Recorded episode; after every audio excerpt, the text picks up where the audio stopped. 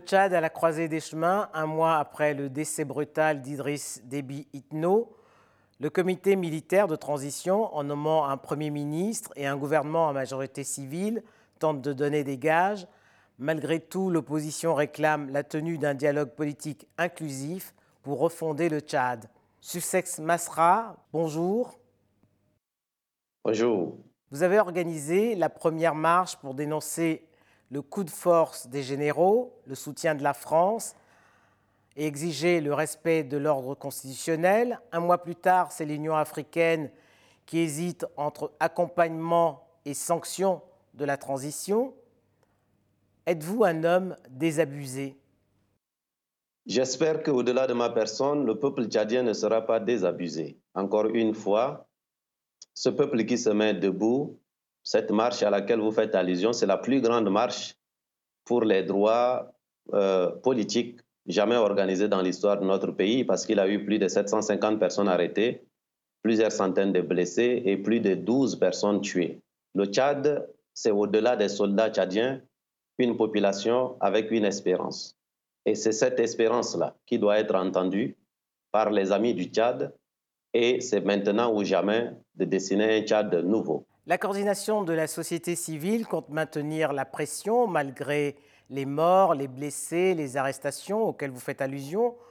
Qu'espérez-vous obtenir à la fin? Ça fait 12 semaines, 12 semaines que nous marchons consécutivement. 12 semaines, M. Déby est mort il y a un mois, euh, il y a quelques semaines. Mais euh, j'ai été le tout dernier homme politique qu'il a reçu avant euh, son décès. J'ai été reçu par lui le 16 mars. Et je lui avais dit que s'il continuait sur ce chemin, il allait finir par la petite porte. Je voudrais le dire aussi de la façon la plus nette.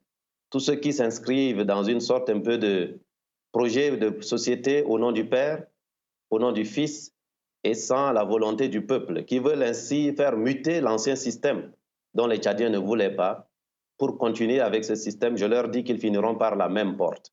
Et personne ne le leur souhaite, comme nous ne l'avons jamais souhaité pour M. Déby. Donc ce que nous espérons, c'est que la voix du peuple soit entendue. Ce que nous espérons, c'est que la justice soit au rendez-vous. Ce que nous espérons, c'est que la démocratie soit au rendez-vous. Enfin, nous sommes donc dans une situation de coup d'État qui a une circonstance aggravante.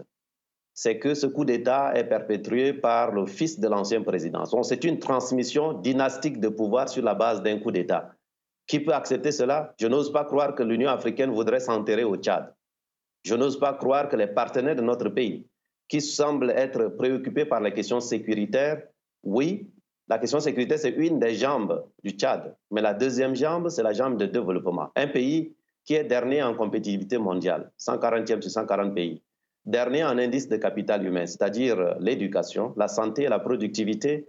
Est-ce que, au nom de la stabilité, non pas du pays, mais la stabilité d'un système et d'une famille, on doit sacrifier cette population de 16 millions de Tchadiens Là est la question qui se pose à chacun, à chacun de ses partenaires, au premier rang desquels notamment la France, qui a là une occasion de rentrer dans le cœur du peuple tchadien plutôt que d'en sortir de façon définitive.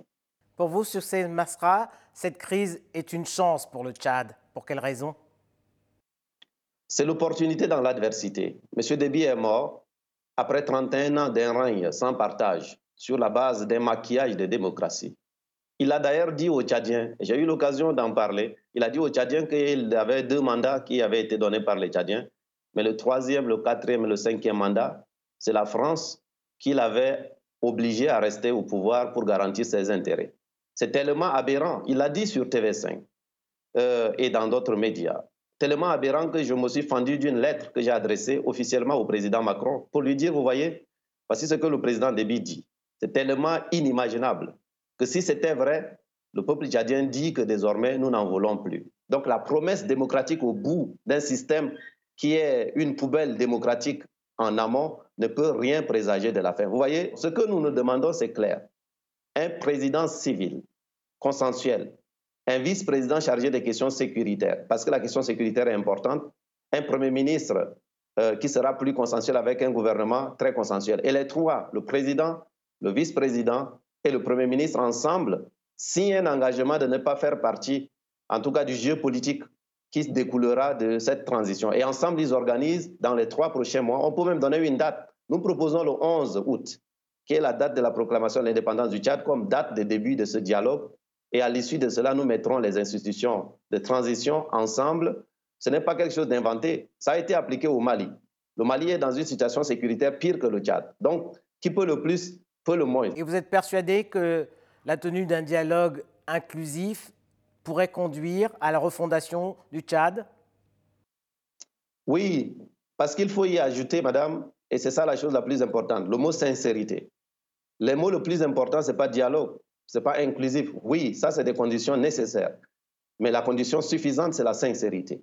Le moment est venu pour les Tchadiens d'aller à l'hôtel de la sincérité, l'hôtel de la vérité, l'hôtel d'une vraie volonté de créer les bases d'une société vraiment démocratique avec une séparation des pouvoirs, où les élections ne seront pas des élections à main armée. Nous sommes dans une sorte un peu de bundocratie, la confiscation armée du pouvoir avec un cirage démocratique ou la conquête armée du pouvoir. Les deux, les Tchadiens n'en veulent plus. Et ces Tchadiens sont tellement nombreux aujourd'hui. C'est ceux qui marchent, c'est ceux qui espèrent autre chose, c'est ceux qui ont boycotté massivement les élections. Ce serait une erreur fatale de ne pas entendre cette voix parce que si tel n'était pas le cas, croyez-moi, le Tchad entrera dans une zone de turbulence jamais égalée dans l'histoire de notre pays. Et personne ne souhaite cela. Est-ce que l'opposition tchadienne aujourd'hui parle d'une seule voix? L'essentiel de l'opposition sérieuse et crédible parle d'une seule voix. Les exigences sont les mêmes. L'essentiel de ce peuple qui marche depuis 12 semaines parle d'une seule voix. Et croyez-moi, c'est ça l'essentiel et c'est autour de ça qu'il faut bâtir. Mais au-delà, il s'agit de faire, euh, en tout cas, jouer un rôle à chacun. Et dans cette démarche-là, autant l'opposition à l'intérieur du Tchad que nous incarnons doit jouer son rôle, autant la diaspora, les politico-militaires, l'ancienne majorité au pouvoir. Parce qu'aujourd'hui, il n'y a plus d'opposition, il n'y a plus de majorité. Il y a un nouveau système, il y a un coup d'État qui a été organisé par un groupe de 15 généraux, en majorité d'ailleurs issus d'une seule famille, représentant 0, peut-être 10% de la population tchadienne. Est-ce que c'est ça qu'on veut proposer au Tchad de l'avenir? Évidemment non.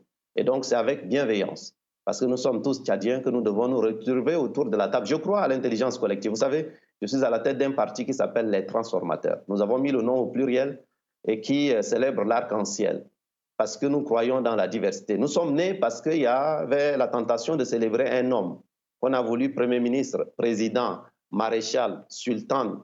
Vous voyez? Et on lui a dit d'ailleurs que sans lui, le Tchad n'allait pas exister. Ce monsieur, c'est monsieur Déby.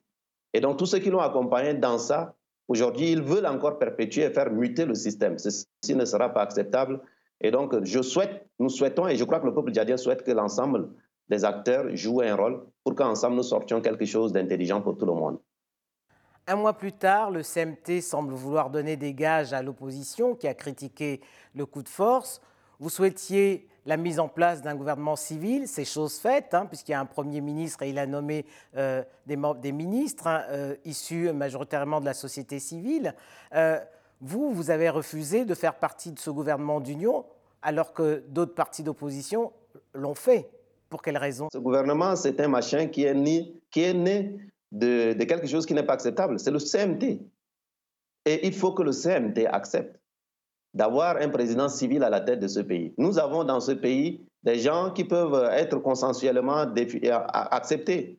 Il y en a dans la société civile, mais il y a un ancien président de la République, M. Koukouni Wedei, par exemple, que l'Union africaine a sollicité pour jouer un rôle dans la transition, dans les dialogues dans d'autres pays. Nous souhaitons que quelqu'un comme ça, de suffisamment neutre, suffisamment âgé, qui passera même symboliquement le témoin lorsque viendra le moment de passer la main à une personne qui sera élue à l'issue d'un processus de transition. Qui peut contester que M. Goukouni ne serait pas dans une démarche de continuer dans le jeu politique? Mettons M. Goukouni à la tête du Tchad et ensuite à côté de lui un vice-président chargé des questions sécuritaires. Ça peut être même le président du CNT actuel. Je n'y ai pas d'objection.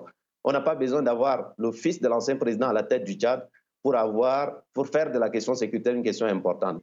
Je suis dans une exigence de de, responsabilité au nom du peuple. Vous savez, Déby Père m'a proposé de me nommer Premier ministre. J'avais décliné. Il avait espéré que j'allais laisser la tranquillité pour qu'il aille aux élections présidentielles et à l'issue de cela modifier à nouveau la Constitution pour me mettre vice-président. J'ai décliné l'offre. Vous voyez, moi, je ne suis pas en quête d'un poste de responsabilité. Je suis candidat non pas à la transition, je suis candidat à aider le Tchad à définir les fondations de quelque chose de solide. Le président du CMT vient de faire une, tournée dans plusieurs capitales africaines. Il semble avoir été adoubé Est-ce que cela vous surprend? Ce n'est pas lui forcément. Il a envoyé un de ses frères faire les autres capitales africaines et puis lui, il est allé faire d'autres capitales africaines. Vous voyez, rien que dans la symbolique. Et je vois les médias, vos frères et consoeurs, titrent que les enfants des vies essayent de rassurer. Vous voyez, rien que dans la terminologie, c'est terrible. Et quand je vois les gens qu'il a nommés, les premiers jours de nomination, c'est soit des neveux, soit des cousins, soit des oncles. Est-ce que c'est ça le Tchad que nous voulons? Non, il n'y a pas, je ne crois pas. J'attends, nous, le peuple tchadien attend. Nous prenons note d'ailleurs que l'Union africaine a pris acte, en tout cas a noté la proposition que nous avons faite pour un président civil et un vice-président euh, chargé des questions militaires. Nous regardons cela. Lorsque nous avons rencontré M. Bazoum, qui est élu au Niger, nous lui avons dit, mais nous espérons que vous ne viendrez pas au Tchad cautionner un coup d'État, vous qui avez failli faire l'objet d'un coup d'État avant votre prise de fonction. Lorsque nous avons rencontré le président Gazouani de la Mauritanie, nous lui avons signifié qu'il est là. Lui qui est général, il n'a pas pris le coup d'État, il n'a pas pris les armes pour prendre le pouvoir. Il a attendu d'être élu. Et si les deux là ont été mandatés par l'Union africaine, en tout cas par le G5, pour être des intermédiaires, nous n'osons pas croire qu'ils vont accepter que le coup d'État soit perpétré. Nous avons nous-mêmes proposé qu'il y ait un groupe de contact international piloté par un Africain qui connaît les enjeux du G5 Sahel et qui a un appétit pour la démocratie. J'ai proposé, en tout cas, M. Issoufou, Mohamedou, qui est l'ancien président du Niger, qui a quitté ses fonctions et qui peut ainsi être adoubé par l'Union africaine et même par les Nations unies pour ainsi aider à ce que nous dessinions les enjeux de l'avenir. Un dernier point sur lequel je souhaite quand même insister. Nous avons rappelé aussi au président Macron et à toute son équipe qui ont pris précipitamment acte du coup d'État ils ont, en tout cas, le président Macron est revenu un peu en arrière en disant qu'il n'était pas pour euh, un plan de succession. Mais ce n'est pas suffisant. Moi qui vous parle, j'ai étudié dans la même école que M. Macron.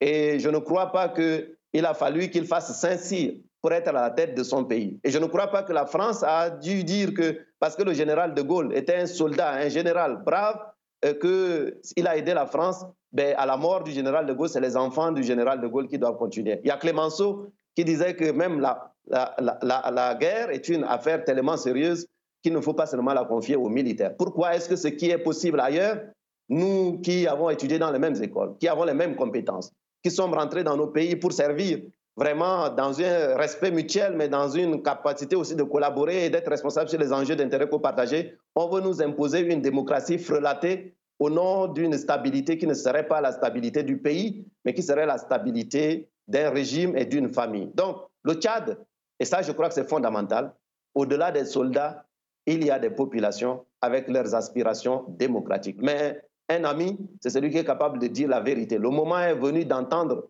ces mouvements pro-africains, pro-tchadiens, pro-camerounais, pro-sénégalais, pro-nigériens. Et ensemble, nous devons dessiner les relations du 21e siècle entre nos continents, entre nos pays. Voilà l'enjeu pour l'avenir. C'est autour de cela que je souhaite que chacun puisse nous écouter vraiment attentivement parce que le peuple nous le demande et c'est au nom de ce peuple-là que nous sommes debout. Merci, Sussé Masra. Merci à vous.